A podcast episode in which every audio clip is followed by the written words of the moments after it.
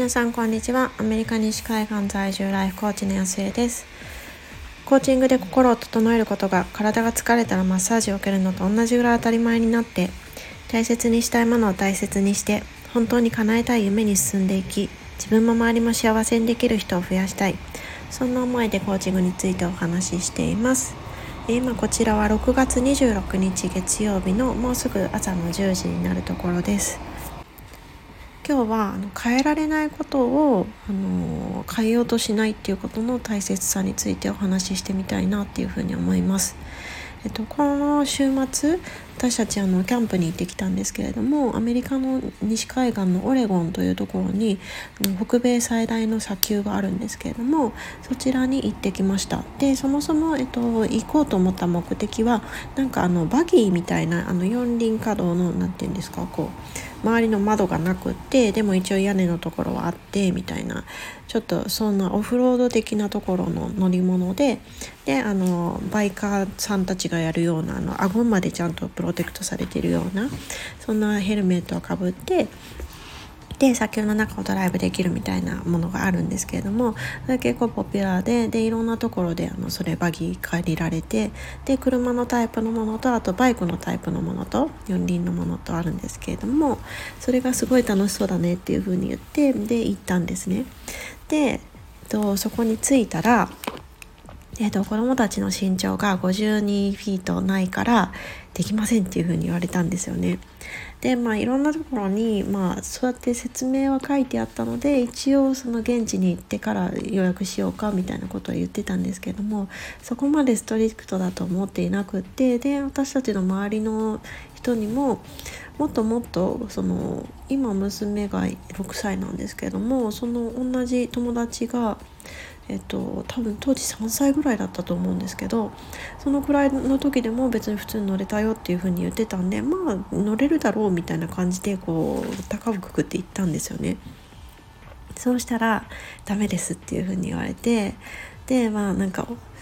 こうその何て言うんでしょうこう駐車場に止めてであのショップの中に入ってたんですけれどもその途中で子供たちと同じぐらいの身長に見えるような子たちが普通にこう乗って今から行こうっていうところで待ってたんですよねだからなんでなんでっていうふうに私たちも思ってで実際に座らせてほら背中がついたままその足がちゃんとペタってつかないでしょみたいな感じで言われたんですけれどもなんかもう結局ダメだみたいなこと言われたんですよね。でなんかそれをやりに行こうと思ってそ本当にそのために来ていたのでえー、ってこう夫も私もなってで私は結構なんかえー？って思いながらなんか切り替えられずに言ってたんですけどもなんか夫はまあそこを言ってもしょうがないからっていうふうに言って、まあ、そこでこう、ね、礼をするのはやめてでじゃあ他に何ができるんだ何が遊べるんだどどんなことがあるんだみたいなことを、まあ、一緒にこうお店の人に聞いていったんですよね。で結局なんかそのただ単にあそうなんだってこう諦めるのっていうのもすごく簡単だしなんでよっていうふうにその人たちに対してもこういうのも簡単だけどでもそれではそのどんな時間を過ごしたいかっていうことを考えると誰もハッピーにならないじゃないですか。多分なんか私たちもドゥンってなるしまあ対応してくださったそのお店の方ももちろんなんか嫌な思いをするしで子どもたちも全然楽しくないっていうことになるからじゃあ今できることでベストは何なんだろうっていうふうに考えてでまあ別に砂丘のツアーとかは別にあんまりこう興味がなかったのでまあもちろんねどんだけ大きい大きいかっていうのは見れるかもしれないけどでもやっぱり見るよりも体験したいよねっていうことがあってで結局そのえっと砂丘でできるサンドボードっていうのを借りてみました。あのスノーボードのえっと、サンドバージョンみたいな感じなんですけれどもで、まあ、そこに借りに行くまでに次のあの町に行かなきゃいけなかったので結局、えっと、片道30分で往復1時間ぐらいかけてで借りて戻ってきてで遊んだっていう感じだったんですよね。で結局それやってみたらすっごいそれが楽しくって子どもたちもそのまあ一応2台借りてきたのでできるんですけども大人の私たちもやりたいやりたいっていう風になっていてでたまたまそこでもともと島根に20年ぐらい住んでいたこっちの人と出会ったんですよね。でなんか急に日本語で話しかけられてきてでなんかそう住んでたから最近こう日本語喋ってなかったから喋りたくてみたいなことを言って写真撮ってくださったんですよね。でその後にいや同じようにこうお子さん連れてたので2人からやるっていうふうに言ってなんかそのファミリーと結局そのサンドボートシェアしながらずっと遊んでてでお父さんだけじゃなくてそっちはおじいちゃんもいらっしゃったんですけれども御年81歳であの私もちょっとふざけて「いややりませんか?」っていうふうにやったら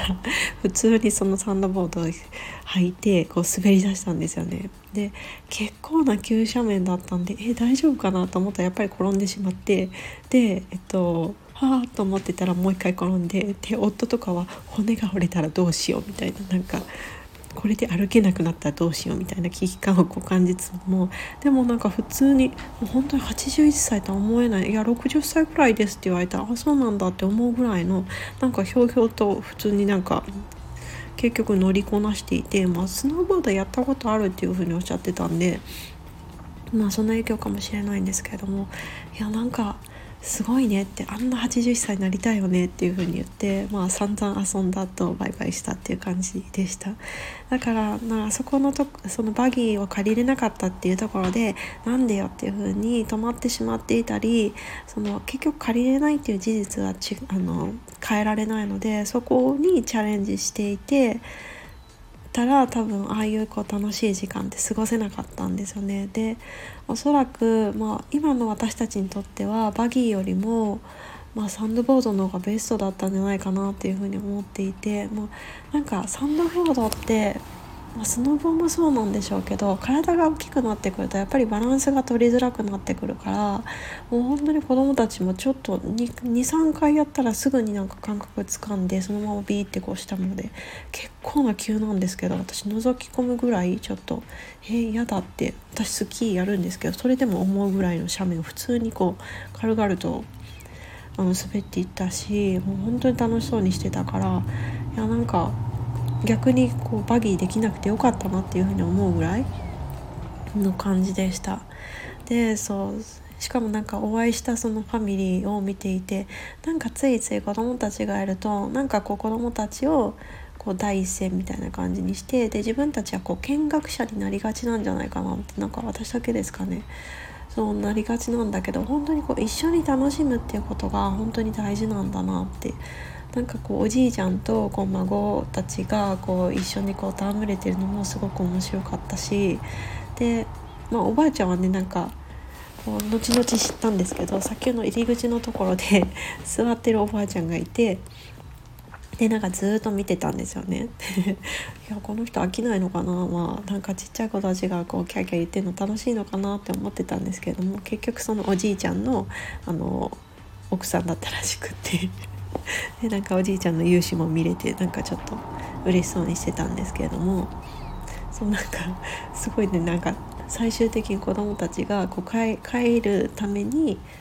もともとはその砂丘の入り口じゃない方向に向かって滑ってたんですけど帰るためにその最後にこう入り口の方に向かって行ったらなんか34家族ぐらいそこにいてでなんかこう滑ったらもう拍手喝采みたいな感じでなんかすごい楽しそうでした。そうだからなんかそうそもそもねその朝に雨が降ってたんですよね。で雨降って砂丘に行きたいのに雨みたいななんか雨が降ってさらにバギーが借りれなくってっていうもうそこで止まってしまってもね普通だったかもしれないんですけれどもそれでもなんか、うん、2人ともうまく切り替えができてそうどういう風にこの時間を過ごせるかっていうことでできたのがとても良かったなっていうふうに思います。でなんかやってみたら結局こっちの方が良かったよねっていう風になることも多いと思うので本当になんか帰れないことにこう執着しないで本当は何がやりたいのか何が本当の目的なのか別に私たちもバギーがをやることが目的じゃなくって子どもたちとか、まあ、家族とかその砂丘でしかできないことここでしかできないことを時間で楽しんでこう過ごしたいっていうのが、もう、メインだったのでそこをちゃんと見続けられたことっていうのが良かったなっていうふうに思います。ということで今回は、え変えられないことに執着しないことの大切さっていうことをお話ししてみました。どなたかの考えるきっかけになってたら嬉しいなっていうふうに思います。ということで皆さん今日からまた1週間始まりますけれども素晴らしい1週間にしていきましょう。